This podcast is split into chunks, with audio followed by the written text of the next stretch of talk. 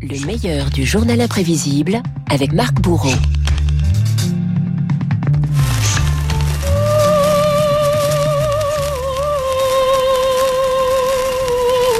Et d'abord, une correction, Dimitri, ce n'est pas à la Tour Eiffel et ce n'est pas en décembre 1921 qu'est née la radio, mais un mois plus tôt avec cette voix, Yvonne Brottier.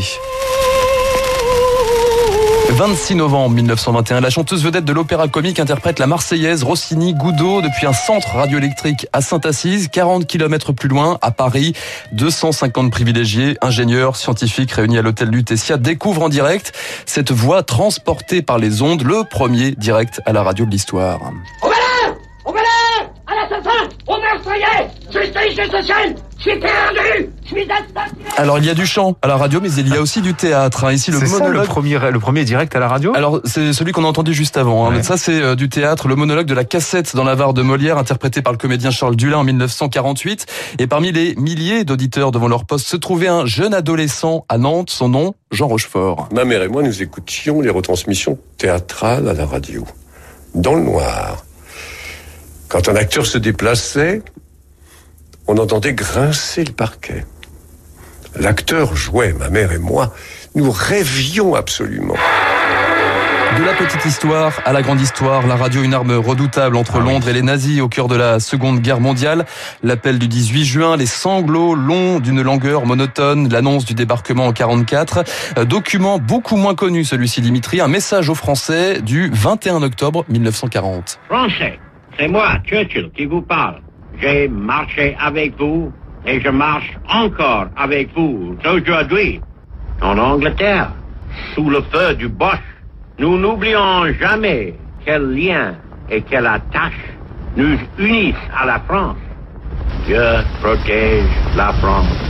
Protège la France. D'autres messages, d'autres grands appels hein, ont marqué euh, l'histoire de la radio, Dimitri. Celui de l'abbé Pierre, on s'en souvient à l'hiver 54. Celui de Coluche aussi en 85, qui avait appelé euh, en direct la grande distribution euh, à venir l'aider pour les restos du cœur. hein. Alors le direct, hein, justement, qui a permis à la radio de faire vivre les grands événements. Et notamment mai 68, les barricades du quartier latin, d'un côté les étudiants, de l'autre les forces de l'ordre, et au milieu des projectiles, un journaliste. Nous sommes derrière les gardes mobiles, ça pleut dans tous les sens.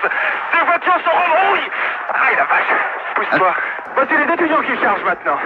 Reculez Les étudiants chargent Mai 68, suivi par des milliers de Français collés à leur poste, y compris dans les tribunes de Roland Garros. Le 29 mai 68, Jacques Dorfman arbitrait une rencontre du deuxième tour et se souvient d'une ambiance surréaliste. C'était le jour où nous avions perdu la trace du général de Gaulle. Il y avait un bruit de transistor dans le central, mais je ne me rappelle pas qu'il m'ait été nécessaire de dire aux gens d'arrêter leur transistor. Peut-être est-ce que j'étais moi-même plus intéressé par ce qui se passait sur le plan politique que sur le cours de tennis.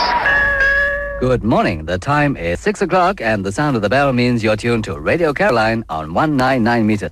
Welcome to the early show. Et pendant ce temps, un vent de fronde souffle de l'autre côté de la Manche. Un bateau Radio Caroline émet depuis les eaux internationales et défie l'État anglais du rock, de la liberté de parole face à la toute-puissante BBC. C'est l'heure des radios pirates. La Caroline aura des cousins en France. En 77, Radio Verte est la première à s'attaquer au monopole. Ambiance, résistance. Radio verte, radio de quartier, 89 MHz. Radio verte, 89 MHz. En cas de brouillage, cherchez nous ailleurs sur votre cadran. Voilà, bonne consigne. hein. Très radio libre à l'époque. Ce sera donc ensuite Radio Ivre, la Carbone 14 ici et maintenant, de la musique, du téléphone, de la proximité qui fait hurler l'animateur et réalisateur Jean-Christophe Averti. Moi, je vois une radio dans ma rue. Je vais qu'à ouvrir ma fenêtre tous les jours pour voir ce qui s'y passe. C'est pas la peine d'avoir une radio de quartier, ça ne signifie rien. C'est complètement imbécile. C'est la- l'aberration démocratique, ça. Alors tout le monde va parler. Or malheureusement, parler, c'est un art. Heureusement, heureusement, quelques-unes subsisteront après la libération des ondes en en 81. Parmi elles, évidemment, Radio Classique, Eh oui. rappelons-le, c'était en 83 et c'était une radio libre.